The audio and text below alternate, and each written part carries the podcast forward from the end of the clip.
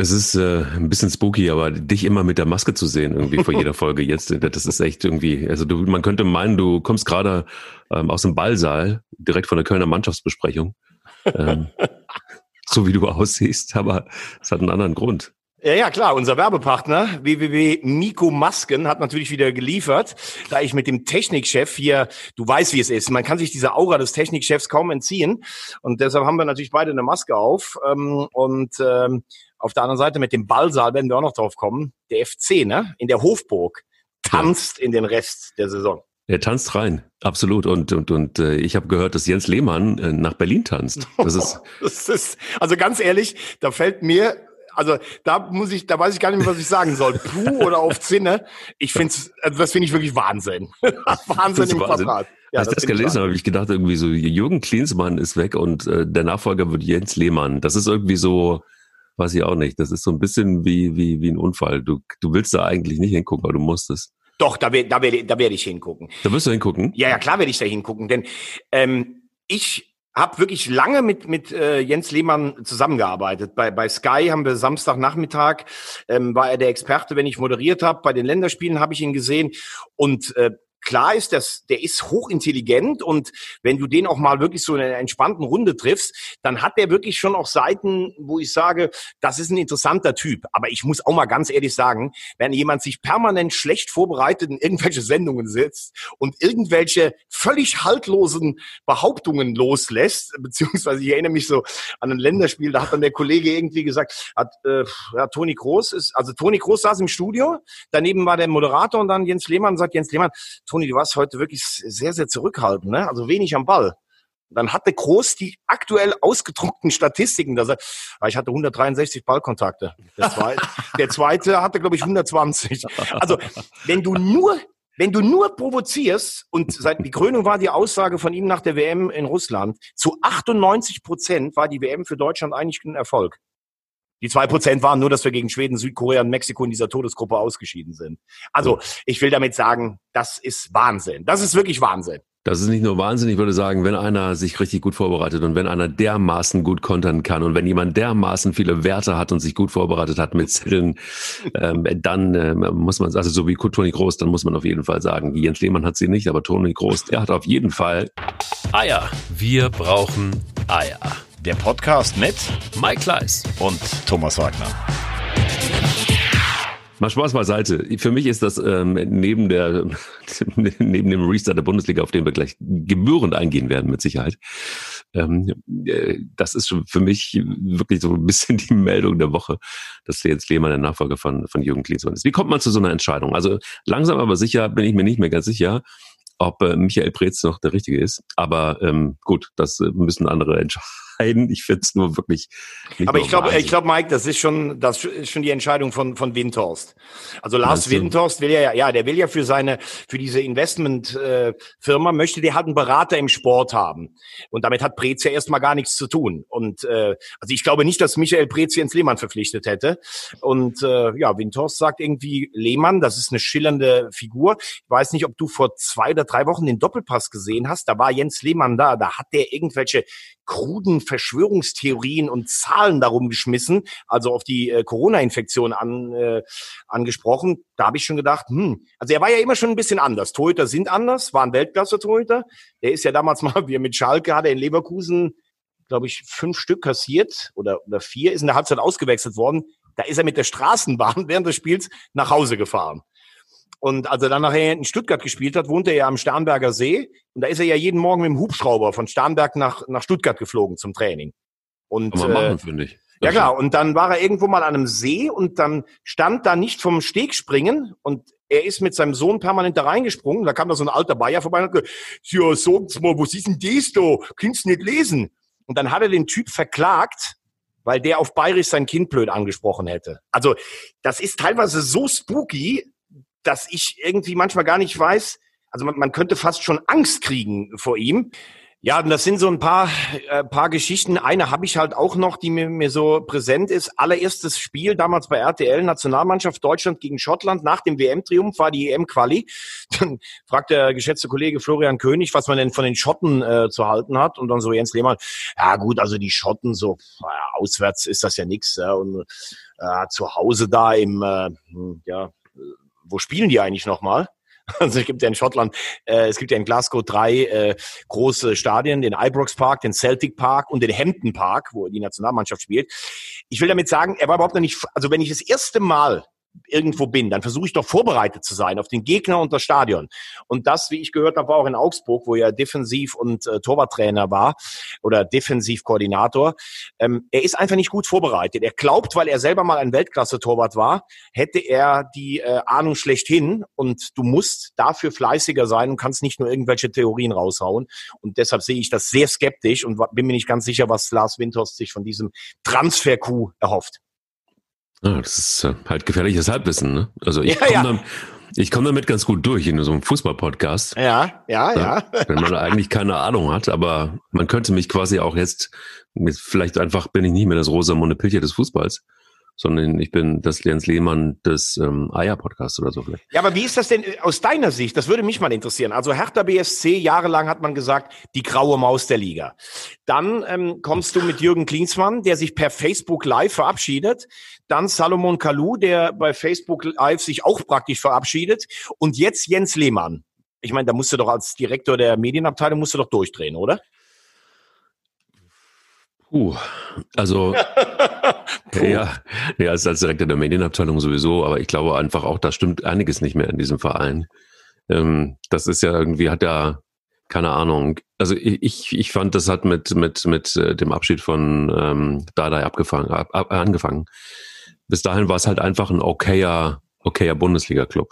Vielleicht hätte man sich einfach damit abfinden müssen, ein okayer Bundesliga-Verein zu sein und ähm, nicht den Größenwahn spielen zu leiten. Das ist für mich eigentlich schon genau an dem Punkt, dass man mit dem, ja, wie soll ich sagen, also man, man wollte plötzlich irgendwas ist, ist passiert, dass man gesagt hat, so wir müssen jetzt, weil wir in Berlin sind und weil wir Hauptstadt sind, müssen wir doch unbedingt international eine Rolle spielen.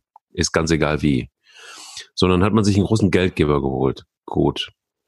Der, glaube ich, aber auch so seine Geschichte hat. Da hätte man so ein bisschen vorsichtiger sein müssen, finde ich. Weil gerade die, die, also es ist leider oft so, das ist zumindest meine Erfahrung, dass die, die viel Geld haben, die, die erkaufen sich dann in irgendeiner Form Promis, weil sie sich damit gerne äh, sonnen. Und ähm, leider lassen sich aber nur die Promis kaufen, die sowieso jetzt nicht unbedingt mehr Nummer eins sind. Die lassen sich damit Geld kaufen. Und ähm, bei allem Respekt vor Jürgen Klinsmann und bei allem Respekt vor Jens Lehmann, aber beide hatten jetzt irgendwie, die beide waren jetzt irgendwie ein bisschen raus. So, und die lassen sich dann also mit Geld kaufen. Und das ist irgendwie dann das Resultat, das du hast. Du kriegst da keine PS auf die Straße, weil jetzt mal unter uns, hm, Hertha BSC, wenn du die jetzt groß machen willst, ja, als Thomas Wagner, als, als Trainer, als Funktionär, als keine Ahnung, dann würdest du niemals auf die Idee kommen, die Leute zu fragen, die jetzt gefragt worden sind bei Hertha BSC, sondern dann würdest du ins oberste Regal greifen. also Interessant finde ich übrigens gerade, ähm, also ich habe ja die Ehre, mit dir einen Podcast zu machen und ich habe kein Geld gehabt, sich zu kaufen, weil ich habe in meinem Leben immer Brutto mit Netto verwechselt, also bis jetzt so vor, vor zwei oder drei Jahren. Aber ähm, du machst den trotzdem mit mir, den Podcast. Das ist, äh, das ist geil. Ähm, aber, das ist jetzt ähm, aber, nee, das ist jetzt aber Fishing for, for nee, nee, nee, nee, nee, nee, aber ich, aber ich wollte dir gerade sagen, ähm, Irgendwo ist das aber schon auch nachvollziehbar. Also du bist mit Paul Dardai, bist du solide, immer im Mittelfeld der Liga, aber alle sagen, du bist die grauste Maus der Liga. Obwohl du eigentlich ein paar interessante junge Nachwuchsspieler gekauft hast. Dann musst du dir überlegen, wie kann ich den Schritt machen, weil das haben wir ja schon oft genug besprochen, durch die Champions League ist diese Schere ja so weit auseinandergegangen, da reicht's ja nicht mehr, wenn irgendeiner sagt, ich gebe euch mal 20 Millionen, sondern da musst du halt Größenordnung 200 Millionen.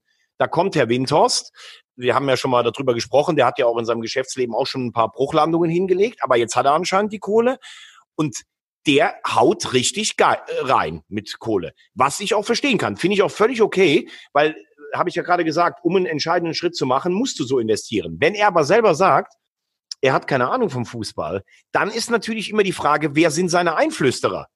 Und wenn er zuerst sagt, ich hole Jürgen Klinsmann, weil der hat doch damals hier was bewegt, A als Spieler und B beim Sommermärchen, und Jürgen Klinsmann sagt, oh geil, ich kann wieder in die Bundesliga zurück, dann weißt du, wieso jemand dahin kommt. Wer ihn jetzt, wer ihm jetzt den Flo Jens Lehmann ins Ohr gesetzt hat, kann ich dir nicht sagen. Was ja so ein bisschen untergeht. Er hat ja auch Marc Kosicke, hat er ja auch. Das ist ja der Berater zum Beispiel von Jürgen Klopp, der ja äh, einige interessante Trainer auch unter seinen Fittichen hat, ähm, der eigentlich einen, der einen guten Job macht, der das, glaube ich, strategisch macht. Das ist meiner Meinung nach eine ganz gute Verpflichtung. Aber weil du gerade sagst, wie kommt man zu solchen Personalentscheidungen? Und das ist natürlich immer die Gefahr eines Vereins. Preetz und Gegenbauer haben jahrelang relativ solide gewirtschaftet, haben versucht, so Step by Step hochzukommen. Und dann kommt einer, der schmeißt so viel Geld in den Ring, der bringt aber auch seine eigenen Leute mit. Das ist immer ein bisschen das Problem. Aber das ist genau das, was ich sagen will. Also ich habe das ein paar Mal schon erlebt, dass es eben große Menschen gibt, die wahnsinnig viel Geld haben und die sich dann eben mit Promis sonnen, aber die eben nicht mehr so erstes oberstes Regal sind. Und den, dann musst du halt aufs zweite, dritte, vierte Regal runter. Und dann hast du halt einfach auch manchmal Kacke an der Beine, an der, an der, an der, an der äh, ähm, na, an der Backe. So, und das ist doch eigentlich das Problem. Wenn du einen Club wie Hertha BSC safe in die Champions League führen willst, dann brauchst du einfach einen anderen Trainer. Also dann brauchst du natürlich viel Geld, okay, aber dann brauchst du vielleicht einen anderen Trainer, dann brauchst du einen anderen Spirit da. Also dann, aber dann du hast jetzt du mit halt, Labadia, habe ich ja gesagt, du hast jetzt einen richtig guten Trainer. Also das ist auf jeden Fall jemand, der kann dich nach Europa führen. ja, aber ich glaube auch trotzdem was mit Glanz. Also ich glaube, so diese, es reicht ja nicht aus, dass jemand. Aber der schöne Bruno hat doch Glanz. Ja, im Haar. Aber ansonsten. Nein, aber ich meine, ganz ehrlich, du sprichst ja jetzt davon, du willst jemand wie Pep Guardiola oder Mourinho. Aber So das, ja, aber das Ja, klappt genau. ja. Moment. Aber die, meinst du, du glaubst doch nicht, dass ein Mourinho jetzt äh, Hertha BSC in die Champions League führen würde? Der wird sagen, was ist denn das hier? Was ist denn das für ein Kader? Das sind ja alles Leute, die haben in ihrem Leben immer nur im obersten Regal gearbeitet. Du brauchst doch jetzt erstmal einen, der dich aus grauem Mittelmaß oder jetzt sogar Abstiegskampf jetzt mal in die Nähe von Europa führt. Wenn du dann ein paar Jahre Europa League spielst oder mal in die Champions League kommst, dann kannst du darüber nachdenken, so einen großen äh, zu verpflichten. Aber du kriegst doch jetzt keinen Trainer, der, der regelmäßig um die Champions League spielt. Naja, das glaube ich nicht. Ja, aber das ist genau das, was, aber das ist ja die Erwartungshaltung. Das ist ja wie beim Weißen Ballett in Müngersdorf. Von der Quarantäne in die Champions League. Das aber ihr habt doch mit Gisdol jetzt einen Champions League Trainer. Absolut. Ich bin Ja. da auch sehr, ich, ja, ja, absolut. Da hat, man hat auch das richtige Hygienekonzept, man hat alles da, aber das, beim FC läuft alles anders.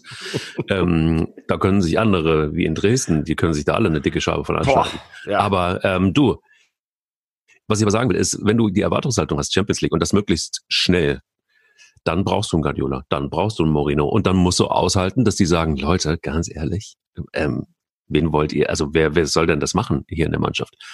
Dann müsst ihr mal die, Hälfte der Mannschaft mindestens austauschen und dann hole ich mal meine Leute noch mit.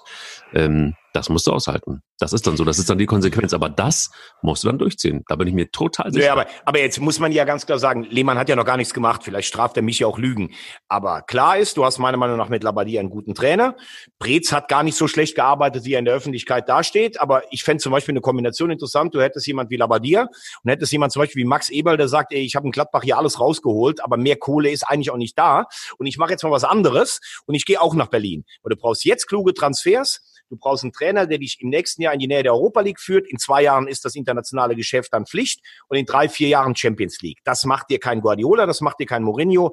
Ähm, aber das Ding ist natürlich, das habe ich ja auch bei meinem HSV gesehen, wenn du jemand wie Herrn Kühne dazu nimmst, der ja auch viel Kohle reingepfeffert hat, die kennen alle teilweise die Mechanismen des Profifußballs nicht. Ja, da sagt doch. irgendeiner, sagt irgendeiner Ja. gelangweilt bei irgendeinem Boulevardblatt, boah, beim HSV war jetzt aber drei Wochen Ruhe, kommt, fliegt mal einer zum Kühne, der soll mal wieder einen raushauen.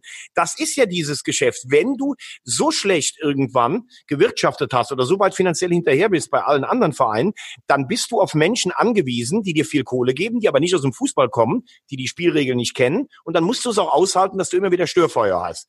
Nur, Klar ist auch, Lars Windhorst sagt, vielleicht hast, da hast du auch recht, der möchte sich mit irgendwelchen schillernden Persönlichkeiten schmücken, also holt er Jens Lehmann, weil der frei ist. Nur wenn du siehst, was Jens Lehmann in den letzten Jahren gemacht hat als Expertise, dann bist du sicherlich ein bisschen überrascht über dieses Thema. Aber vielleicht strafen sie uns ja auch alle Lügen.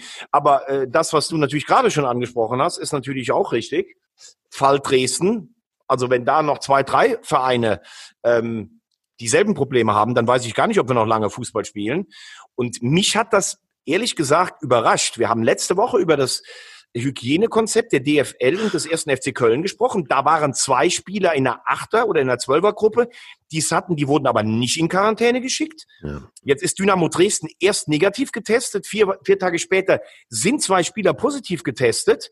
Und da passiert eben nicht das, was die DFL wollte, dass die beiden in Quarantäne sind und der Rest wird weiter getestet, sondern das Gesundheitsamt Dresden schickt den ganzen Kader 14 Tage in Quarantäne.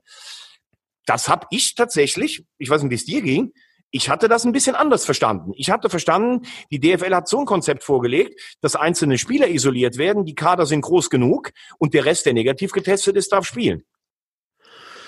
Ich hätte das auch so verstanden. Aber ich hatte auch überhaupt nicht verstanden, dass es überhaupt ähm, irgendeine Einigkeit gibt innerhalb der, der Bundesliga. Also, dass die DFL da irgendein Konzept hat, das jetzt aber auch noch nicht so. Hast du, frage ich mal so, hast du irgendwo mal so eine große E-Mail bekommen, wo das ähm, Konzept der DFL drin steht, als, als Sportjournalist? Ja, ich bin ja nicht im Stadion, deshalb brauche ich es jetzt gerade, aber ich habe es äh, natürlich redaktionell haben wir es bekommen, klar. Wir haben es bekommen als Redaktion. So, und da gibt es also, ist das dann, also ich habe es ja nicht gesehen, ich bin ja, ich habe ja nur Halbwissen, deshalb frage ja. ich nach. Aber steht da jetzt konkret drin, wie vorzugehen ist bei einem Bundesliga-Verein? Ja, das Ding steht drin, also nach dem Hygienekonzept der DFL wäre es so, dass Spieler, also die werden ja permanent getestet, alle drei Tage. Mhm. Das war ja die erste Diskussion. Dass ein Spieler, der äh, positiv getestet ist, würde geguckt, gab es irgendjemanden, mit dem der jetzt wirklich engsten Kontakt hatte, zum Beispiel einen Trainingsunfall und der Physio behandelt den 20 Minuten, wirklich. Also wie gestern bei Wolfsburg hat sich ja Janik hat gute Besserung auf dem Wege, schwere Gesichtsfrakturen zu, zugezogen. Wenn der also jetzt 20 oder 30 Minuten vom Mannschaftsarzt oder vom Physio behandelt würde, dann, und es würde dabei rauskommen, der hat sogar noch äh, Corona, dann müsste dieser Physio, glaube ich, auch zwei Wochen in, weil der ja dann mehr als eine Viertelstunde Erstkontakt hatte. Ansonsten hatte ich das so verstanden, dass ähm, derjenige, der es hat, wird aussortiert und geht zwei Wochen in Quarantäne. Die anderen werden weiter getestet und wer keine Symptome und wer keinen positiven Test hat, der kann weiterspielen. Dadurch, dass jetzt in Dresden, das, äh, und, und das hat die DFL natürlich, das kann sie nicht ändern, die Entscheidung liegt immer bei den Kreisen, das hat ja auch die Bundesregierung gesagt, bei den Gesundheitsämtern der Kreise. Also die Bundesliga hat nicht gesagt oder die Politik hat nicht gesagt, egal welcher Profi positiv getestet wird, die anderen dürfen alle weiterspielen.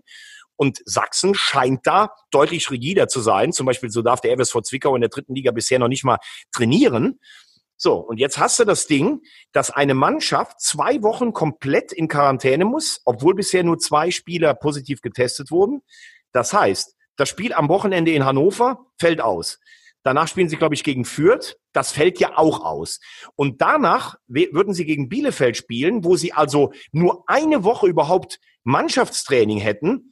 Bielefeld schon viel länger im Betrieb wäre, da kannst du dir eigentlich ausrechnen, wie so ein erstes Spiel wahrscheinlich ausgeht, plus noch zwei äh, Wochen mit Nachholspielen. Also das ist natürlich für Dresden ein wahnsinnig schwerer Schlag, die ja eh schon Tabellenletzter sind. Und ich stelle mir jetzt halt die Frage, wenn das noch zwei, drei Vereinen passiert und das jeweilige Kreisgesundheitsamt sagt dann, ah, die müssen auch alle in Quarantäne, dann kommst du ja irgendwann gar nicht mehr nach. Und ich könnte mir dann zum Beispiel auch vorstellen, das gibt's ja in der dritten Liga schon, Halle und Magdeburg, die sagen einfach, nee, die können nicht spielen, wir haben keine Stadien, die groß genug sind für das ganze Hygienekonzept. Dann könnte ja irgendwann noch mal einer auf die Idee kommen zu sagen, okay, nee, wir sperren jetzt all unsere Spieler, weil da ist einer positiv, dann können die nicht spielen und dann wird's einen Saisonabbruch geben und dann gibt's gar keine Absteiger. Also das ist mehr als dünnes Eis, was wir da im Moment sehen. Und an dem Fall Dresden, man hat ja auch Christian Seifert am Samstagabend gesehen, der gesagt hat, ja, wir spielen nach. Aber ich glaube, das ist natürlich für die DFL mit das Schlechteste, was ihnen passieren konnte. Ja, und das ist jetzt genau das, was, was, was mein Problem auch beim letzten Mal schon war. Du kannst es einfach nicht mehr kontrollieren. Es ist durch die, durch die Länderentscheidung oder Kreisentscheidung, wie du es äh, äh, skizziert hast, ist es halt einfach überhaupt gar nicht möglich, dass man so, wie das im Moment aufgebaut ist, ähm, für Sicherheit sorgt. Also ich bin da komplett auch bei dir. Was ist denn eigentlich mit dem Janik Gerhardt, der da komplett getroffen wurde? Also da hast du, das sind da, das sind ja anderthalb Meter, äh, schrumpfen ja zusammen auf null. Ähm, und das eben mit dem Scheißausgang von Janik Gerhardt, das noch nebenbei. Aber genau das ist ja eigentlich auch der Fußball. Fußball ist ein körperliches Spiel. Und ich finde, du kannst halt einfach, ähm, du kannst die kasernieren, wie du willst. Ja, du kannst äh, wie das weiße Ballett im, im, im Ballsaal tanzen. Du kannst ähm, ja, du kannst wie Paderborn einkaserniert irgendwo rumhängen. Du kannst ähm, dir Hotels buchen, du kannst alles mögliche, aber irgendwann triffst du aufeinander. Und auch jeder Spieler hat irgendwie sein, sein Privatleben. Und du kannst aber, aber Mike, wenn ich da nur ganz schnell einhaken darf, das ist ja genau das, was ich schon vor sechs Wochen hier gesagt habe. Der HSV ist zum Beispiel gestern von Hamburg nach Herzogenaurach gereist. Die sind jetzt wirklich bis zum Spiel in Fürth, sind die unter sich. Also da müsst ihr jetzt schon tatsächlich, ich glaube, sie haben sogar ihren eigenen Koch dabei oder sowas. Also wenn die alle negativ getestet sind, dann kann ja eigentlich da nichts passieren, weil auch das Hotelpersonal ist ja da in diesem Adidas Hotel aufs, aufs geringste beschränkt worden. Ich glaube, die machen sogar bei diesen Dingern noch nicht mal, die, da gibt's noch nicht mal den normalen Zimmerservice. Also die kriegen dann irgendwie auf ihr Zimmer zwölf Handtücher oder was weiß ich nicht alles und es wird noch nicht mal gewechselt, damit auch keiner vom Hotelpersonal die ansteckt dann könnten ja theoretisch, wenn die gegeneinander spielen, können sich ja gar keine anstecken. Wenn aber genau was du sagst, jeder Spieler nach einem positiven oder nach einem negativen, äh, nach einem negativen Test nach Hause geht, trifft da seine Kinder, die wieder in die Schule gehen, trifft ja, genau. die Putzfrau, trifft ja. sein Tinder-Date oder was weiß ich nicht alles, dann das ist für mich die große Schwachstelle in diesem Konzept. Warum genau. sagt man nicht, wenn alle sagen, wir müssen spielen, ja, dann müsst ihr bitte auch alle sechs Wochen in Quarantäne. Das ist das, was ich nicht verstehe. Ja. Und das ist genau das, wo, wo ich jetzt irgendwie auch wieder ganz große Bedenken habe, ähm, weil, weil, weil du siehst ja, das franzt ja jetzt schon aus, bevor überhaupt der Restart wieder gelungen ist. Und das ist das, was ich irgendwie ganz krude finde. Also bevor das überhaupt wieder richtig losgeht, ähm, hast du so einen Dresden-Fall und ähm, ich bin auch komplett bei dir. Also was ist, wenn jetzt irgendwie die, die nächste Geschichte auftaucht und die übernächste? Wie rechtfertigst du das dann als DFL noch? Wie rechtfertigst du das dann als Bundesliga noch? Ja, rechtfertigen weiß ich jetzt gar nicht, ob das das große Problem ist. Du hast ja einen Vorteil bei der Bundesliga, weil es am Wochenende jetzt losgeht, ist ja alles so getaktet, dass am letzten Juni-Wochenende wäre alles zu Ende. Ich glaube, am äh, 1. Juli-Wochenende soll jetzt das Pokalfinale sein und dann hättest du ja noch Zeit für die Relegation und eventuelle Nachholspiele, weil die anderen Ligen, die auch noch überlegen zu spielen, wie Italien, Spanien, England, die haben ja noch nicht mal ein Konzept, wann sie anfangen sollen. Also es wird ja auch schon mittlerweile von der FIFA und der UEFA gesagt, eine Saison kann sogar bis Ende Juli, Anfang August gehen. Da gibt's natürlich dann die Probleme mit den Verträgen, Spieler, die jetzt schon woanders unterschrieben haben. Aber die Bundesliga liegt ja gut im Zeitplan. Und da wird man dann irgendwann sagen, und das habe ich, glaube ich, letzte Woche hier gesagt, alle haben sich natürlich jetzt committed, die 36 Profiklubs. Wir wissen um die Risiken. Wir wissen, dass wir auch sportliche Nachteile haben können, wie wenn unsere Mannschaft in Quarantäne ist.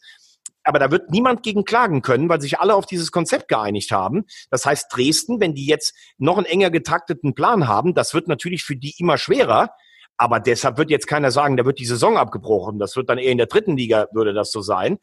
Und man hat halt hinten noch den Faktor Zeit. Aber diesen vielleicht Joker, den sie immer noch äh, in der Hinterhand hatten, ich glaube, sie werden nicht umhin kommen. Wenn das jetzt noch bei ein oder zwei Clubs passiert und damit der Spielplan so auseinandergewirbelt wird, weil dann hast du ja auch folgendes Problem. Irgendwann am 30. Spieltag sagst du, okay, es geht nicht mehr, es sind zu viele Fälle, wir müssen abbrechen. Dann haben die Konkurrenten im Abstiegskampf vielleicht 30 Spiele gespielt, Dresden hat aber erst 26 gespielt. Was machst du denn dann? Quotientenriegel, also Punkte durch Spieltag Gibt's ja auch Ligen, die das machen. Das wird das Problem meiner Meinung nach sein. Und deshalb wirst du, glaube ich, nicht umhin kommen, tatsächlich zu sagen, die Mannschaften bleiben jetzt wirklich sechs Wochen unter sich, wo keine Berührung mehr von außerhalb oder keine Möglichkeit einer Infektion da ist. Muss man deine Meinung dazu haben? Also ich habe es irgendwie ein, ein, äh, sollen sie machen, ja, denke ich. Also solange, wenn sie sich gegenseitig anstecken, wenn sie, wenn das alles kalkuliertes Risiko ist, wenn die sagen, okay, wir müssen, wir, wir gehen, wir wissen um das Risiko, wir gehen das ein, ähm, da steht irgendwie der Spielbetrieb und die Wirtschaftlichkeit gegen die Gesundheit, dann ist das halt einfach so. Dann hat man diese Entscheidung getroffen, gut, muss man durch. Was ist aber, und das, dieser Gedanke ist mir jetzt vor kurzem gekommen, da bin ich gespannt, was du dazu sagst was ist eigentlich mal von so einer sogenannten Vorbildsfunktion, die ähm, Fußballspieler haben und die auch Vereine haben und so weiter und so fort. Gerade auf jugendliche Kinder und so weiter, wo ja immer ähm, so ein Oliver Bierhoff ja immer der Erste ist, der sagt, ja, Vorbildfunktion und äh, wir müssen da aufpassen und, und so. Ist das jetzt alles weggewischt? Also tritt das dann auch in den Hintergrund? Ich glaube, das hat ja äh, Christian Seifert, der finde ich angenehm demütig auftritt, ja auch äh, auch gesagt. Klar ist das irgendwo schon ein Problem, dass du ähm, als Eltern wahrscheinlich den Kindern schlecht vermitteln kannst. Ihr dürft nicht auf den Spielplatz, ihr dürft nicht zu nah ran, aber die Profis spielen. Auf der anderen Seite ist es ja jetzt so, dass wir in Deutschland hier alles lockern. Also muss man ja eh schon sagen, acht Wochen wurde alles runtergefahren und jetzt überbieten sich irgendwelche Ministerpräsidenten im, im Lockerungswettbewerb. Also der Breitensport darf wieder anfangen, die Schwimmbäder machen nächste Woche auf, die Spielplätze sind wieder frei. Also das Argument, alle dürfen gar nichts, nur die Profifußballer dürfen, das ist, glaube ich, jetzt schon ein bisschen aufgeweicht dadurch. Und das Zweite ist, kein, keine Sparte, keine gesellschaftliche, kein, keine andere, keine andere Berufsgruppe oder ganz wenige, auch keine andere Sportart hat die Möglichkeit, so viel Geld in die Hand zu nehmen, um permanent zu testen. Also die haben ja 20 oder 30.000 Tests finanziert ja die DFL. So, und da es ein riesen Wirtschaftszweig ist, wo 60.000 dranhängen und da viele auch glauben, wenn jetzt endlich mal wieder Fußball gespielt wird, können viele, die zu Hause eingesperrt waren, ihr Aggressionspotenzial anders ausleben oder sowas. Also es gibt ja auch Psychologen, die sagen, es ist gut, wenn wieder gespielt wird. Ist bei dieser Güterabwägung, sagt man dann wahrscheinlich, ja, gesellschaftliches Vorbild schwierig, aber dafür gesellschaftlicher Katalysator. Alles andere darf auch wieder ein bisschen hochgefahren werden. Der Fußball finanziert sich selbst, denn das muss man ja fairerweise auch sagen. Keine staatlichen Hilfen werden in Anspruch genommen. Ganz im Gegenteil, es werden ja sogar noch Gelder für weitere Tests zur Verfügung gestellt. So kann man es natürlich auch sehen. Hm, und wie siehst du es? Ich äh, habe es gesagt, ich, ich bin Sportjournalist, äh, ich bin Fußballfan. Ich freue mich, wenn es wieder losgeht. Aber ich gebe auch ganz ehrlich zu, ich habe schon ein komisches Gefühl in der Magengegend. Hm. Und ähm, um das vielleicht noch als, äh, als letztes zu sagen, es wird, glaube ich, auch ein, ein, ein komplett veränderter Wettbewerb halt eben sein. Ne? Also wir sagen alle, wir, wir erwarten kuriose Ergebnisse. Wer kann sich am ehesten darauf einstellen, wie, äh, wie die fehlenden Zuschauer sich auswirken? Dann gibt's ja Leute, die sagen, alles, eine Saison zu Ende spielen, ist auf jeden Fall fairer, als sie jetzt abzubrechen, weil jetzt hast du ja auch unterschiedliche Anzahlen von Heimspielen. Ich glaube, Bremen hat in der Bundesliga zum Beispiel zwei weniger als die Konkurrenz im Abstiegskampf. Der HSV, der nur einen Punkt hinter Stuttgart ist, hat ein Heimspiel weniger gehabt. Auf der, auf der anderen Seite, das wird ja auch nicht mal ausgeglichen bis Ende der Saison, weil eh keine Zuschauer da sind. Wenn du die Saison abbrichst, brichst du die jetzt ab oder brichst du die zur Winterpause ab, weil dann hat jeder einmal gegen einen gespielt, weil das dann ein fairerer Wettbewerb wäre. Das ist halt auch das Problem. Nur, und damit komme ich auch noch auf ein Problem. Guck dir mal die dritte Liga an. Da sagen, wie gesagt, Städte, hier ist das Hygienekonzept nicht durchzusetzen. Also bei uns kann nicht gespielt werden. Die gehen auf Saisonabbruch. Und ich weiß nicht, ob du dir das mal angeguckt hast, Mike. Es gab eine Abstimmung in der dritten Liga unter den 20 Clubs, wie weiter äh, gemacht werden soll. Für einen Saisonabbruch waren der MSV Duisburg und Waldhof Mannheim die beiden Erstplatzierten der Liga und die letzten sechs der Tabelle also Jena, Groß Asbach, Münster, Zwickau, Halle und Magdeburg, die sagen jetzt Abbruch, keine Absteiger. Und die anderen, die noch Chancen haben, die dahinter stehen, auf Platz drei bis äh, zehn, die sagen alle, wir wollen weiterspielen. Da kannst du ja dran fühlen, dass jeder Verein nach seinen Interessen spielt und Halle spielt vielleicht, ich, ich kenne da niemanden, aber wenn du immer jetzt von der Stadt auch hörst, ey, wir können nicht mehr spielen, vielleicht spielt die Stadt auch kommunal den Doppelpass mit dem Fußballverein, weil die sagen, wenn jetzt abgebrochen wird, dann wird nächstes Jahr die Liga aufgestockt, dann bleibt unser sportliches Aushängeschild in der, in der Liga. Das ist halt auch schwierig. Und wie es dann darunter geht, vierte Liga, wo es immer noch keine Entscheidung gibt, wird abgebrochen bei den ganzen Amateurklassen. Das ist auch ein Problem. Also ganz schwierige Situation im Moment für den Fußball. Hm. Ja, schwierig. Also ähm, ich hoffe, das geht gut und ich hoffe, dass, dass, dass wir alle wieder maximalen Spaß an der Bundesliga haben können und werden. Und ähm, hoffentlich ähm, ist sowieso, das wir hoffen ja sowieso ganz, ganz viele, ähm, tatsächlich dann auch bald der Spuk mal einigermaßen vorüber. Ich stelle nur fest, und das ist eben genau das Krasse, ähm, dass es dann doch irgendwie auch ganz viele gibt, die nach dieser Verkündung, dass die Bundesliga wieder startet, ähm, ich weiß nicht, wie du hast es ja auch gesehen, du warst ja in Hamburg, aber der Traffic und auch von Fußballspielenden Kindern und so weiter unten an der, an der Elbe äh, war schon massiv erhöht wieder. Ja, auf also jeden heißt, Fall. Das heißt also letztendlich einfach auch klar, dass die Leute keine Lust mehr haben und langsam in die Normalität zurück wollen. Aber ich glaube, dass es eben einfach ein, ein, ein ganz, ganz, ganz äh, schwieriges Ding wird, auf der einen Seite klar zu machen, wir haben das irgendwie einigermaßen in den Griff mit der Bundesliga, ähm, wir sorgen uns, wir kümmern uns und, und, und. Auf der anderen Seite und hast du dann diese Vorbildsfunktionen, aus der du dann schwer rauskommst. Schwierig. Wir lassen uns doch mal ein bisschen gucken auf das, was ähm, jetzt am ersten Spieltag wieder passieren wird. Ganz genau. Und da würde ich nämlich ganz gerne, und das finde ich geil, wir, wir machen jetzt, wir machen jetzt mal, gehen mal so die Hauptpaarungen durch, ähm, sprechen vielleicht auch mal darüber, was dafür oder dagegen sprechen könnte. Und Rosamunde tippt und alle müssen dann den äh, Tippschein ausfüllen. Ich habe letztes Mal einen gefunden. Du hast mal so ein, so ein Pokalding, glaube ich, in der ersten oder zweiten Runde gemacht. Der hätte man für ein, für zwei Euro hätte man 1500 Euro gewonnen. Also, äh, und ich glaube, es haben am Schluss nur zwei Spiele gefehlt. Du bist das Tipp-Orakel, das wissen wir alle. Und dann starten wir doch einfach mal mit Dortmund gegen Schalke. Ein Revierderby ohne Zuschauer. Mhm. Puh. Vor der Pause muss man ja sagen, Dortmund sehr gut drauf eigentlich. Mhm. Schalke taumelte ja so ein bisschen. Ja, was würdest du jetzt sagen vom Psychologischen? Was macht so ein Spiel mit dir als Mannschaft, wenn siehst du in der Vorhand?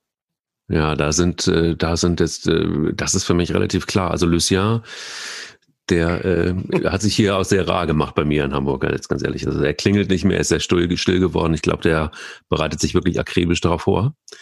Und äh, dementsprechend wird er das Ding, boah, ich würde mal sagen, sehr klar 3-1 gewinnen. Und die, die also, Schalke haben ja jetzt erstmal, erstmal andere Probleme, glaube ich. Also ich glaube, die müssen, die haben echt Kopfschmerzen, wie es auch finanziell weitergeht. Also ich glaube, die haben, die, das, das, das betrifft aber auch die Mannschaft. Da ist es wirklich noch stiller geworden als im Dortmund. Also da ist wirklich gerade wirklich keine Ahnung, was da los ist. Aber ich äh, bin, bin, irgendwie habe ich auch den Eindruck, dass sie sich, sie sind irgendwie ja auch, hast du aber wahrscheinlich auch gelesen, sie, sie sind dran an einem äh, Jugendjubiläum aus Chelsea. Ähm, ja, also die sind irgendwie besser drin, gefühlt. Ähm, was mir bei Schalke so ein bisschen leid tut, dass der Mediendirektor Thomas Spiegel nicht mehr da ist. War so eine Pressemeldung, ja. Äh, Randnotiz fast, ne? Ja. ja, wird einen Wechsel geben und der wird aber irgendwann wieder zurückkehren. Und äh, ähm, also ich habe den immer sehr, sehr geschätzt, Thomas Spiegel. Ähm, lief sich für mich so, dass es jetzt nicht irgendwie gesundheitliche Gründe oder sowas bei ihm gibt. Äh, das ist ja dann immer so. Man hat äh, jahrelang irgendwie für Miss, ähm, ja, also wie soll ich, für schlechte Schlagzeilen gesorgt und letztlich muss dann der gehen, der diese Schlagzeilen immer noch verkaufen musste. Ähm, Finde ich schade. Äh, ich habe ja schon gesagt, auch mit, mit Tönjes und mit Rechke und die ganzen Sachen, die da so gefallen sind. Also gefällt mir nicht so gut, äh, was Schalke da macht. Äh, Frage wird sein, und äh, jetzt kommt es, glaube ich, wirklich ein. Du bist jetzt eine Woche noch. Welcher Trainer hat seine Spieler am besten auf diese Situation vorbereitet? Und äh, Dortmund muss jetzt eigentlich ein Zeichen setzen, um die Bayern äh, zu verfolgen. Ich glaube auch, äh, dass, dass Dortmund Favorit ist. Ich glaube aber auch, dass diese Pause Schalke ganz gut getan haben kann, dass sie zumindest nach Europa noch kommen, also Platz sechs oder sieben. Ähm, also sieben könnte ja auch reichen. Ähm, ich denke, es wird einen knappen Sieg für Dortmund geben. Okay, Leipzig gegen Freiburg. Nagelsmann hat gesagt, es ist wie eine Europameisterschaft, was wir jetzt spielen. Dicht gedrängt, besondere äh, Voraussetzungen, spielen gegen Freiburg jetzt und er will diese Europameisterschaft gewinnen. Gegen deinen Posterboy, gegen Christian. Gegen den Christian. Ja. Ja, der hat ja auch so ähm, das ein oder andere Statement gegeben, der Christian Streich. Und ich glaube auch, dass er dem äh, Julian einen ganz schönen Streich durch die Rechnung machen würde. oh. Und ähm, ja, das wird äh, Freiburg 2-1 gewinnen. Das wäre es natürlich dann für, für, für Leipzig. Glaube ich nicht. Ich glaube, dass, ähm, dass äh, der Nagelsmann die richtig heiß machen kann. Und ich glaube, dass die auch ein Statement setzen. Also ich rechne mit einem klaren Sieg für Leipzig. Dann. Echt? Okay, ja, krass. Echt nicht. Ja, wie krass. Leipzig gegen Freiburg. Ich rechne mit einem Sieg für Leipzig. Was ist daran krass? Also es ist eher krass zu sagen, dass Freiburg gewinnt. Du bist krass, aber du bist ich ja Rosamunde, Rosamunde das Tipporakel. Ja, die Feuerwehr vom SC Baden-Baden sagt safe. Also wir Badener, wir, wir müssen halt dann einfach eine klare Sprache sprechen. Bruno Labbadia, Debüt mit der Hertha bei Hoffenheim. Ja, das wird natürlich ein bisschen schief gehen. Da bin ich mir ziemlich sicher. Also ich glaube nicht, dass jetzt diese ganzen äh, Geschichten rund um die Hertha, dass die gut getan haben. Ich glaube, ich schätze natürlich Bruno Labbadia. Ähm, das ist sonnenklar. Das war auch immer schon so ich gehöre nicht zu den Leuten, die sagen, ja, da hat ja nichts gerissen, was, was halt einfach nicht stimmt. Du hast es oft genug äh, skizziert. In, leider wird das ja nicht reichen gegen. Das wird nicht reichen. Also ich glaube, ich sag, das wird, ja, es wird, das wird auf jeden Fall ein, ja, die werden das, Hertha wird das 1 zu 4 verlieren. Hertha wird das Spiel gewinnen, meiner Meinung nach, weil oh. Bruno kann aus so einer Situation, alle hauen jetzt auf uns drauf, der kann so eine Mannschaft zusammenschmeißen, die wird topfit sein, die Mannschaft. Ich sage, die Hertha gewinnt in Hoffenheim. Der Abstiegsknaller, Düsseldorf gegen Paderborn. Da ist es so, Paderborn hat sich ja auch, äh, die, finde ich, haben es ganz gut gemacht. Also die haben sich äh, richtig weggesperrt, die haben die haben irgendwie ein Konzept, habe ich das sagen. Aber das haben sie, das haben sie auch spielerisch. Also da bin ich mir sicher, dass äh, Paderborn wird das, äh, wird das eisenhart gewinnen. Das äh, ist richtungsweisend. Sie haben ja den, den Sportdirektor ausgewechselt. Da ist jetzt Herr Wohlgemuth äh, an, an, an der Seite. Ja, ich weiß, Düsseldorf denkt wahrscheinlich, naja, Paderborn kommt. Paderborn denkt, mit dem Sieg sind wir nochmal dran. Ich rechne mit einem Unentschieden. Augsburg mit neuem Trainer, Heiko Herrlich gegen Wolfsburg. Oh Mann, ey, das ist, ähm, ja, das wird auch, das wird eine klare Sache für Wolfsburg werden. Also da bin ich mir sehr, sehr sicher. dass, also da, das sind sie noch nicht. Augsburg, da muss, also ich, Heiko Herrlich, äh, mir gefallen, aber auch das ist sowas, keine, keine Entscheidung, die ich nachvollziehen konnte. Ähm, Leverkusen, letzte Station, das war ja auch nicht unbedingt, also in der Bundesliga war ja jetzt irgendwie auch nicht wahnsinnig von Erfolg gekrönt. Ähm, man hat ihn aber auch ehrlich gesagt so ein bisschen weggemobbt. Vielleicht schwimmt er sich frei. Ich kann's, ja, nee, ich glaube nicht, dass sie es gewinnen können. Ich bin bei dir. Ich habe diese Personalie auch nicht so ganz verstanden. Weggemobbt würde ich nicht sagen. Heiko Herrlich hat im ersten, im ersten Jahr hat er die, hat er die Champions League nicht erreicht. Er hat einen super Kader.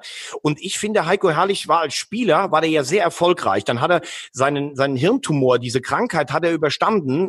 Finde ich ganz toll. Er ist ja ein gläubiger Mensch, der auch immer sagt, er ist so positiv seit all dem und sowas. Aber ich sehe das nicht. Also wenn Heiko Herrlich von der Mannschaft steht, ich finde den immer so sehr spröde, sehr nachdenklich. Also du musst diese Jungs halt auch mitnehmen irgendwie, finde ich. Und äh, ist natürlich ganz schwer. Du bist neuer Trainer und kannst eigentlich nichts von diesem neuen, von dieser Euphorie mitbringen. Wolfsburg hatte sich vorher gefangen. Ich äh, gehe mit. Ich glaube, dass Wolfsburg das Spiel gewinnt. So, jetzt bin ich mal gespannt. Frankfurt gegen Gladbach. Frankfurt ist vielleicht eine der Mannschaften, die am meisten auf das Heimpublikum angewiesen ist, weil diese Stimmung, auch das haben wir schon oft besprochen, wirklich sehr, sehr dicht, sehr, sehr eng, sehr, sehr laut ist. Ähm, ich habe sie gesehen in dem Geisterspiel gegen den FC Basel in der Europa League vor der Corona-Pause. Da warst du, hast du gemeint, die Frankfurter wissen, können gar nicht mit der Situation. Da sage ich, Gladbach gewinnt das Spiel. Glaubst du? Ja. Nee, ich glaube, der Freddy hat die Zeit genutzt, um die Mannschaft einfach nochmal neu einzuruckeln. Ich glaube, der Freddy hat da ganz viel im Hintergrund gemacht. Er hat sich auch immer wieder ganz klug geäußert. Ähm, nee, ich glaube, dass die, dass die Eintracht jetzt wirklich tatsächlich die, die Chance genutzt hat und sich äh, komplett irgendwie einmal geschüttelt hat und die werden das Spiel gewinnen. So, dann haben wir noch zwei Spiele, denn das Montagsspiel Bremen gegen Leverkusen besprechen wir nächste Woche. Das Duell im Ballsaal. Das weiße Tanzende gegen den anderen Karnevalsverein oder die Rückkehr von Herrn Bayerlochzer ins Rhein-Energiestadion. Ja, das ist äh, ganz klar. Also ich meine, wer, wer derart im Ballsaal tanzen kann und wenn man sich derart in der Mannschaftsbesprechung eben in diesem wunderschönen äh, Hotel ähm, da, da austoben darf, und ansonsten auch in Köln ist ja alles leer. Also wenn du da über die Straßen gehst, über die Ringe gehst, da ist ja nichts. Ähm, da kannst du dich nicht mehr anstecken. Da gibt's auch keinen Corona. Also das ist wirklich. Und wenn man es hat, dann ist man ein paar Tage später negativ getestet. Das ist einfach in Köln ganz anders als sonst wo. Da kann Herr Bayerlotzer auch äh, klug daherreden. Das wird ihm nicht helfen. Das wird ein sehr, sehr klares Ergebnis für den ersten FC Köln werden. Ich bin mir sehr sicher und dann wird man wieder tanzen, dann wird, wird man weiter tanzen. Vielleicht irgendwann in Müngersdorf. Ich glaube auch, dass der FC gewinnt. Der FC war auch relativ früh in im so in, in äh, größerer Mannschaftsstärke, auch in, im Training. Äh, der FC war konditionell gut drauf vor der Pause. Da hatte ich bei Mainz so ein kleines bisschen äh, Bedenken am Ende. Die sind auch relativ spät erst ins Mannschaftstraining eingestiegen. Würde ich auch auf den ersten FC Köln tippen. Und als letztes haben wir noch deine Freunde von Union gegen den FC Bayern. So. Und bevor das passiert, bevor wir jetzt wirklich ähm, Union uns angucken, würde ich sagen, ziehen wir uns mal ganz kurz die Maske auf und gehen in die Werbung. ja. So, jetzt, äh, ich habe jetzt, hab jetzt auch eine gekauft und die ist eigentlich ganz in Ordnung. Aber es, es klingt halt nach wie vor ein bisschen komisch. Aber es ist, ich habe mich dran gewöhnt. Ich habe die ja in allen möglichen Ausführungen mittlerweile. Also es ist, für mich ist es jetzt mittlerweile ein Modeaccessoire. Wer mich kennt, weiß, ich kann es tragen. Äh, ganz ehrlich, du kannst alles tragen. Vor allen Dingen die www.miko-masken.com und äh, das äh, also dieser dieser Vertrieb gehört zur Firma www.miko-online.com und äh, das ist eine inhabergeführte Full-Service-Agentur, die seit mittlerweile 22 Jahren sich auf den Handel mit Werbeartikeln, Corporate Fashion, Caps und Arbeitskleidung spezialisiert. Ist eine Full-Service-Agentur. Ich kenne den Inhaber persönlich, der mit innovativen Bestellsystem und prozessoptimierter Beschaffung und Logistik eigentlich alles macht. Den kannst du nachts um drei anrufen und sagst, ich habe morgen irgendwie eine Party, mir fehlen ungefähr, äh, mir fehlt eigentlich alles und ich schwöre dir, am nächsten Tag um 18 Uhr steht alles da. Also der Mann ist sowas, wie man wirklich self-made nennt. Ähm, ich will nicht sagen self-made Millionär, ich glaube, da fehlt noch ein bisschen was dafür, aber ein Mann, ein Wort, so sind halt die Jungs aus der Vulkaneifel. Ne? Also www.miko-online.com oder www.miko-masken.com reinschauen, bestellen und äh, auch nach Corona gut versorgt sein. Gut, also dann rauf auf miko-masken.de. Ähm, das ist die, die Adresse, wo ihr eure Masken bekommt. Und die Feuerwehr hat recht gehabt. Ich hatte kommen mit online, aber die Masken sind auf de. Wie gut, dass ich dich habe, lieber Mike. Kannst du mal sehen. Die Feuerwehr hat's wieder ausgebügelt. Ganz genau. Dafür bist du da. So, die Eisernen. Subotic hatte ähm, schon so einige Bedenken. Der ist so ein bisschen äh, der, der, der Kritiker eigentlich der gesamten Corona-Situation in dem Verein. Und ähm, ja, wie sieht's mal? Also was ist dein Tipp? Komm, ich frage jetzt einfach mal umgekehrt. Klares, klares Ding Bayern. Die Bayern werden, äh, werden gut vorbereitet sein darauf. Die werden von Anfang an auch gerade dieses Zeichen setzen wollen. Und äh, Union, das ist ja dieses ganz besonders stimmungsvolle, enge Stadion. Äh, die sind unangenehm zu spielen, aber das werden die Bayern klar gewinnen. Okay. Was sagst du? Ja, also ich wage mich jetzt sehr weit aus dem Fenster. also wirklich sehr weit und ich glaube, das gibt ein Unentschieden. Puh. Ähm, das wird ein ganz heißer Tanz werden und ich glaube, entgegen dem, was man so denken könnte, sind die Bayern nicht fit gerade. Also sie sind nicht auf der Höhe und ich ja. glaube, das wird zur Union nutzen und ich glaube, das wird endlich mal eine Chance werden, zumindest mal ein Pünktchen damit zu nehmen. Übrigens, äh, äh also das finde ich wirklich interessant. Übrigens auch, ich habe mit einem Kollegen äh, gesprochen, weil ich letzten Interview gesehen habe ähm, von den Kollegen. Zum Glück sind sie alle auf dem Weg der Besserung äh, von der von der Heute Show. Und ich hatte nämlich ein Interview im Fernsehen gesehen und äh, da hat der Abdel Karim hat irgendwie hat was beschrieben und hat dann wirklich während des Interviews gesagt, puh, und obwohl das ja alles gar nicht witzig war, sondern eher wirklich total, äh, total ernstes Thema, hat dann mein Freund Lutz hat mit ihm telefoniert und hat gesagt, sag mal, hast du dir vom Wagner jetzt das Puh an? Hat er, hat er zugeben, dass er auf dem Weg zu diesem Interview sich zwei Folgen von unserem Podcast angehört hat und dann hat er sich das Puh implantiert. Also bin ich ein bisschen stolz drauf. Also nochmal gute Besserung an die Kollegen. Ja, gute Besserung. Ja, da sind wir durch mit den Tippsen, oder? Also wir haben. Wir sind mit den Tippsen durch, aber wir haben natürlich noch unser EM-Highlight. Da kann ich dir äh, kann ich dir sagen, und zwar jetzt, äh, ich muss, ich, ich, du weißt, es ist mittlerweile ein Riesenspaß für mich geworden, weil ähm, wahrscheinlich ungefähr ganz Fußball-Deutschland wartet eigentlich nur auf den einen Moment, in dem Rosamunde Pilcher des Fußballs, äh, dem, ähm, dem, man muss sagen, der Maschine aus der Vulkaneifel, der, der dem, dem Maschinenlexikon aus der Vulkaneifel, äh, Fragen stellt, die er nicht beantworten kann, hoffentlich und ich, ähm, ich zitiere folgendes, ähm, folgenden Spieler, nee, nee, folgenden Spieler darf ich ja nicht sagen. Oh Mann, das ist, ich habe früher übrigens Witze andersrum erzählt. Also ich habe die, ich hab die Pointe immer, ich hab die Pointe immer, Pointe immer vorangenommen und habe dann. Technikchef lacht. Ja, das ist echt. Pass auf, der Technikchef kriegt jetzt auch einen um die Ohren. Und zwar beim Torjubel habe ich von Basten gefragt, wie er von dieser Position habe schießen können. Er antwortete, ich habe keine Ahnung. Also es geht natürlich um dieses Jahrhunderttor im Finale. Ähm, Arnold Mühren von der linken Seite, 50 Meter Flugball, unmöglicher Winkel von Basten Wolle und mit einer unglaublichen Le äh, Flugkurve über Rinat Dasayev rein ins Tor.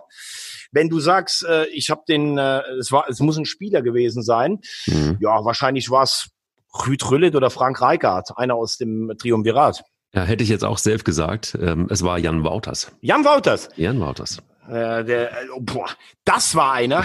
Also wenn du, wenn du an dem vorbei wolltest, da brauchtest du echt eine, eine, eine private und eine richtig teure Krankenversicherung auf jeden Fall. Ja, was macht eigentlich Jan Wouters? Das ist echt eine gute Frage. Jan Wouters ist ja dann später noch zu den Bayern gewechselt, in der schlechtesten Saison, die die Bayern je gespielt haben.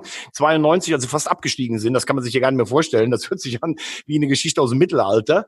Ähm, der hat sich, glaube ich, äh, relativ zurückgezogen. Privatier. Privatier.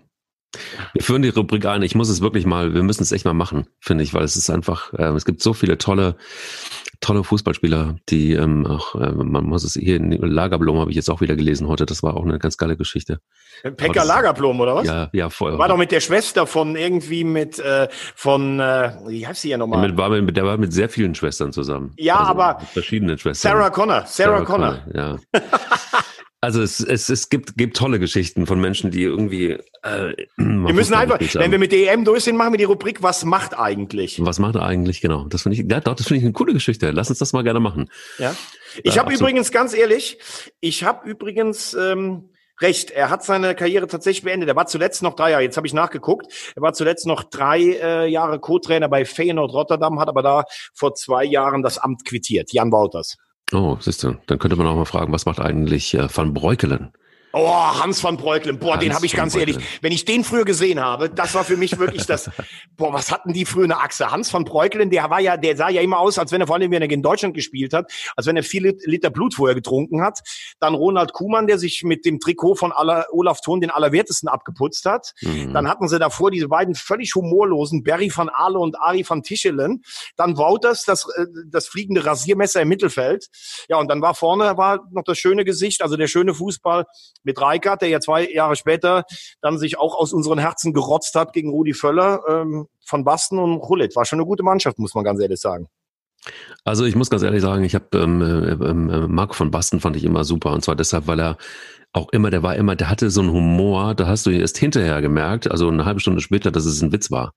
Oder dass es irgendwie ein, ein Schmunzler war zumindest. Er sagte, im Moment des Jubels, also da ging es natürlich um sein Tor, realisierte ich nicht, was ich geta gerade getan hatte. Ich war nur glücklich darüber, ein Tor geschossen und der Mannschaft geholfen zu haben. Erst später merkte ich, das war ein wirklich schönes Tor. Aber weißt du eigentlich, dass die, die Niederlande, die sind ja mit so viel Vorschlusslorbeeren sind die ja zu diesem Turnier gekommen. Die waren 86, 84 und 82. Die waren bei, die waren bei drei Turnieren hintereinander waren, waren die gar nicht qualifiziert. Und dann hat man gesagt, das ist eine Jahrhundertgeneration. Ausgerechnet in Deutschland, wo sie 1974 vielleicht als beste Mannschaft des Turniers eben nicht Weltmeister geworden sind. Und dann spielen die das erste Spiel hier in Müngersdorf, im alten Müngersdorfer Stadion und verlieren gegen die Sowjetunion ähm, quälen sich dann im zweiten Spiel zu einem 3-1 gegen England und mussten das letzte Spiel gegen das Sensationsteam aus Irland gewinnen. Die waren das erste Mal qualifiziert für ein großes Turnier. Jack äh, Charltons Green Army. Und ich glaube, es waren 30.000 Iren äh, Trink- und Feierlaune äh, in Deutschland. Und sieben Minuten vor Schluss hat Wim Kieft der im Finale gar nicht gespielt hat, einen völlig verunglückten Schuss von Kuhmann, der wahrscheinlich irgendwo in Gelsenkirchen-Bur in der Kiosk oder Trinkhalle gelandet wäre, hat er seinen Kopf reingehalten und deshalb sind die ähm, äh, wackeren Iren mit Paddy Bonner im Tor und Ray Houghton, der gegen England dieses historische Siegtor gemacht hat, sind die ausgeschieden. Die, die Holländer waren haarscharf davor, äh, überhaupt nicht die Vorrunde zu überstehen. Und dabei hatten wir so einen starken Kader, muss man ganz ehrlich sagen. Wir hatten 88 bei der EM Bodo Ilkner vom ersten FC Köln, Eike Immel, Thomas Berthold, damals bei Her Hellas Verona gespielt, Uli Borowka, Guido Buchwald, ja, Matthias Herget. Ja. Wer erinnert sich noch an Matthias Herget? Der, der hat das ganze Turnier gespielt als Libero, war ein ganz feiner Fußballer. Brutal, von Bayern 05 Uerdingen. Ja. Ähm, Jürgen Kohler natürlich und damals auch beim ersten FC Köln gespielt. Ähm, Hans, Hansi Flügler bei München. Gunnar Sauer von Werder Bremen. Andi Brehme. Hans Dorfner. Lothar Matthäus, Wolfgang Rolf, Olaf Thon, Wolfram Wuttke und im Sturm, jetzt kommt's, Dieter Eckstein. Eckes. Ja. Natürlich der von uns äh, hart gefeierte Jürgen Klinsmann, dann mein absoluter Lieblingsspieler Pierre Litbarski, ähm, Frank Mill und Rudi Völler, damals beim AS Rom gespielt. Bombentruppe, die ja eigentlich auch mit, mit ganz wenigen Ausnahmen, ich glaube, Augenthaler hat dann nachher Libero gespielt, ähm, ähm, ist ja dann auch zwei Jahre später Weltmeister geworden. Und auch die Spieler, die du gerade genannt hast, also zum Beispiel Wolfram Wuttke war ein genialer Fußballer, Dieter Eckstein, super Stürmer, Frank Mill, der hat sogar im Halbfinale von Anfang an gespielt, ganz abgezockter oder wie Norbert Dickel gesagt hat, einer mit allen Abwassern gewaschener Stürmer. Das war eine tolle Mannschaft, ähm, die ähm, in der Vorrunde gegen Italien, Spanien und äh, Dänemark sehr souverän durchgegangen ist. Rudi Völler zwei Tore gegen Spanien nach langer Verletzung. Olaf Thon, der sogar ein Kopfballtor gemacht hat mit gefühlten 1,49. Und dann kam halt dieses Halbfinale in Hamburg gegen die Niederlande. Spiel auf sehr hohem Niveau. Deutschland geht 1-0 in Führung. Und äh, dann gab's halt, äh, gab's halt den, den Ausgleich durch den Elfmeter von Ronald Kuhmann. Und dann gab's halt die 88. Minute, der Pass eben von Jan Wouters äh, in den Lauf von Van Basten. Und da muss ich sagen, wie auch meiner Meinung nach fußballerisch immer so Geschichtsklitterung so ein bisschen erzählt wird. Also da hieß es dann, den Ball hätte Eike Emel halten können, der bis dato ein gutes Turnier gespielt hat. Ich bin der Meinung, der ist eigentlich fast unhaltbar. Und äh, du musst mal sehen, die Jürgen Kohler, der ist einfach zu weit weg. Und äh, es hieß ja dann immer die großen Duelle Kohler gegen Van Basten. Klar, Van Basten war auf dem absoluten Höhepunkt. Und 1990 hat Kohler im Spiel gegen die Niederlande im Achtelfinale Van Basten noch ausgeschaltet, aber in dem Spiel eben nicht. Und dieses Tor ist für mich viel eher ein Fehler von Jürgen Kohler als von Eike Immel. Ich weiß nicht, wie du das noch so in Erinnerung hast. Der hat einfach im Strafraum zu viel Platz. Finde ich ganz genauso. Also ich sehe es exakt so wie du. Also ich, ich war natürlich super traurig. Also ich habe das damals irgendwie gedacht, so, boah, fuck, das kann doch nicht sein. Weil wir ja natürlich äh, vollkommen klar mit, mit, mit dem Bundestrainer Franz Beckenbauer war ganz klar, dass wir Europameister werden. Genau, ähm, das war ja das zweite Turnier nach der Vize-Weltmeisterschaft, genau. Genau, und da war mir, war mir klar, so jetzt hat er sich eingeruckelt und jetzt ist also auch mit der Truppe, da war, dachte ich mir, boah, also ich hatte gerade mal einen Führerschein und dachte, es geht alles. Dachte ich sowieso. Hast gedacht, du kannst das Corso anführen in Baden-Baden. Absolut, genau. Und äh, dann kam diese Szene und, und, und, und mir war sofort klar, dass, äh, also ich habe, ich weiß auch nicht, ich habe, wenn ich drüber nachdenke, war für mich immer, wenn man überhaupt einen Schuldigen da ähm, ja, finden will, dann war es immer Jürgen Kohler. Immer, weil er einfach, ja, hat's verbockt. Für mich hat es Kohler verbockt. Ja, und dann spielten sich ja wirklich diese Szenen ab, äh, die also Koman beim Jubel mit dem Trikot von Olaf Thon sich den Hintern abgeputzt. In Hamburg waren, glaube ich, gefühlt bei den 60.000, hast du gedacht, da waren 30.000 Holländer, alles in Orange. War übrigens auch das erste Turnier, wo Franz Beckenbauer keine Journalisten mehr im Mannschaftshotel geduldet hat. Bis 86 waren die Journalisten immer im selben Hotel wie die Mannschaft, muss man sich heute mal vorstellen. Unglaublich. Und äh, ja, so sind die Deutschen ausgeschieden in einem relativ ausgeglichenen Spiel. Aber vielleicht war das auch so ein bisschen die Revanche, denn die Holländer waren 14 Jahre vorher die bessere Mannschaft, haben da das WM-Finale verloren und waren dann eben im Finale. Wobei ich sage, wenn man in einem Halbfinale ist, kann es eigentlich nie eine Enttäuschung sein. Aber als Gastgeber hat man sich natürlich ein bisschen mehr ausgerechnet. Ja, und im zweiten Halbfinale haben dann die, die Sowjets, haben die, haben die Italiener sowas von hergespielt. Das war damals unter Valery Lobanowski, weißt du, das war dieser, ähm, ja fast schon zur Legende stilisierte Trainer, der auf der Bank bei Dynamo Kiew saß. Du hast immer gedacht, schläft der oder ist der sediert oder hat der Tabletten? Der hat sich überhaupt nicht bewegt, aber der hat einen Fußball spielen lassen mit Alainikov, mit Belanov, mit Livtovchenko, mit Ratz. Also das war schon eine Riesentruppe und die haben die Italiener Protasov so vorhergespielt äh, im Halbfinale und viele hatten vorher gedacht, Deutschland gegen Italien ist das Finale. Denkste, Neuauflage, halt eben die Niederlande gegen die Sowjetunion. Ja, und das einzige Turnier, das äh, wirklich äh, von, den Niederl von, den, von den Niederländern, Entschuldigung, ähm, gewonnen werden konnte. Das ist ja bis heute. Genau. Tatsächlich. Ne, die ja dreimal ein WM-Finale, 74 Deutschland angesprochen, 78 in der Verlängerung gegen Argentinien, wo in der regulären Spielzeit in der 90. Minute Rob Rensenbrink den Pfosten trifft und dann jetzt 2010 in der Verlängerung gegen die Spanier. Also die sind bei einer WM schon so ein bisschen die, äh, ja, die tragische Nation. Aber ich glaube, dieser Europameistertitel ausgerechnet in Deutschland, der hat schon für relativ viel entschädigt. Du, aber wie es äh, Ruud Gullit, der später nochmal Trainer der Niederlande war, gesagt hat, wir haben 99 Prozent des Spiels beherrscht. Die übrigen drei Prozent waren schuld daran, dass wir verloren haben. Ja. aber man muss ja, man muss ja auch wirklich sagen, ich habe eben gesagt, die Holländer hatten schon ein paar dabei, die die jetzt nicht unbedingt so gemocht hast, aber ich weiß nicht, wie dir es ging. Reikard, Hullit und Van Basten, die hatten sowas, die haben ja auch beim AC Milan diese große Zeit unter Arrigo Sacchi damals äh, geprägt, wo die im äh, Champions League Finale den FC Barcelona mal gerade 4-0 weggeschossen haben. Die hatten sowas Erhabenes, wenn die Fußball gespielt haben. Also das sah gar nicht so verkrampft aus, sondern das war einfach locker. Reikard von hinten so ein bisschen der Taktgeber, Hüllit der vorne Spielgestalter und dann dieser sensationelle Abschlussspieler von Basten. Also da also wenn man die hat spielen sehen, selbst 88 noch als 16-Jähriger, wo man auch echt traurig war, dass Deutschland verloren hatte. Ich finde, die Holländer hatten damals so in der Offensive ein ganz schönes Gesicht eigentlich. Hm, hatten sie, aber sie waren sich hinter den Kulissen nicht so besonders grün kann ich dir auch beweisen. Denn ähm, der Sieg im Endspiel 88 zu München nutzte Ruth Gullit für ein politisches Statement und sprach sich gegen das südafrikanische Apartheid-Regime aus.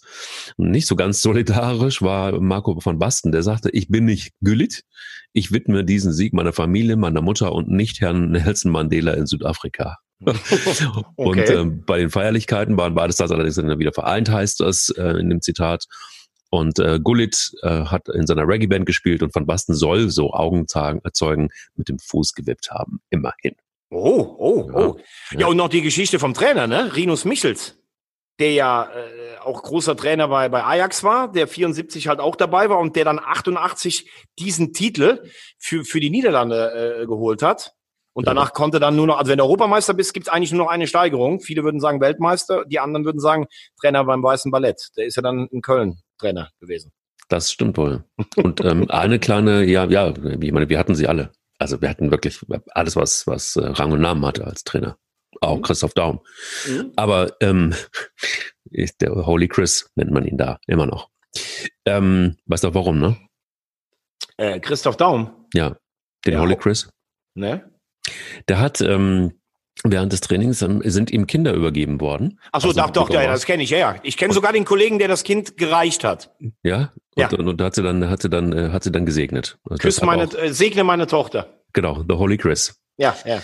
Aber äh, wusstest du eigentlich vor dem EM-Endspiel 88, ja. da gab es eine kleine Anekdote und zwar sagte da der niederländische Rundfunk, es gäbe noch 25.000 Karten.